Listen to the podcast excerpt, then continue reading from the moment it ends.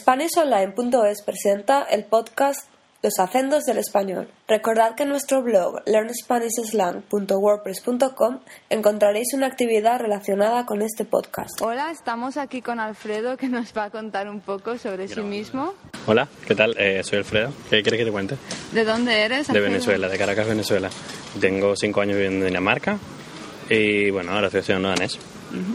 ¿Y puedes contarnos un poco sobre tu país? ¿Qué lugares nos recomendarías visitar? En Venezuela, bueno, ahora la situación está un poco difícil, ¿no? Pero igualmente yo creo que le diría a la gente que vayan a la Gran Sabana, al Salto Ángel, trataran de evitar un poquito Caracas, porque bueno, Caracas es una ciudad con muchos millones de habitantes, una ciudad grande, así que no es nada nuevo, pero tiene mucha, muy bonita naturaleza en esa parte de la Gran Sabana, donde están los tepuyes, el Roraima, toda esa parte de, de, de, del Amazonas es muy bonita.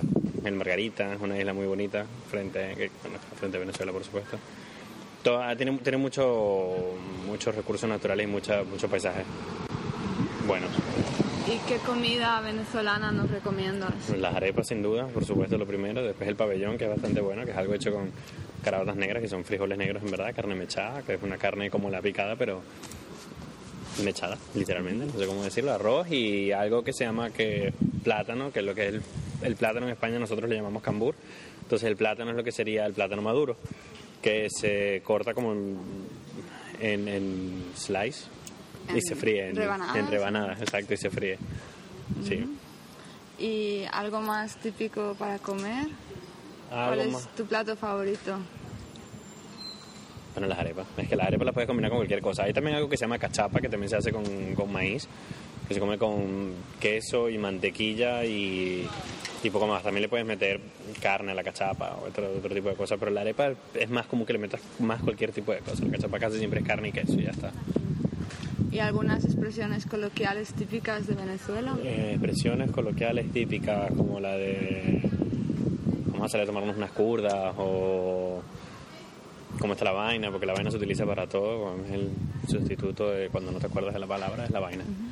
Eh, ¿Qué más? ¿Cómo está todo? Yo qué sé, ¿no? sí. ¿Y para referirnos a otra persona? ¿Algo...?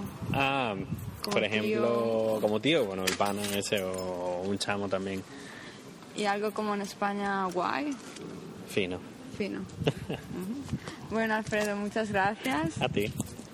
Gracias por escuchar nuestro podcast. Esperamos que os haya gustado mucho. Recordad que tenéis una pequeña actividad que podéis hacer en nuestro blog y también si buscáis clases de español.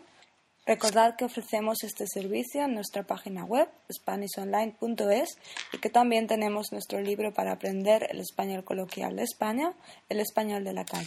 Un saludo y hasta pronto.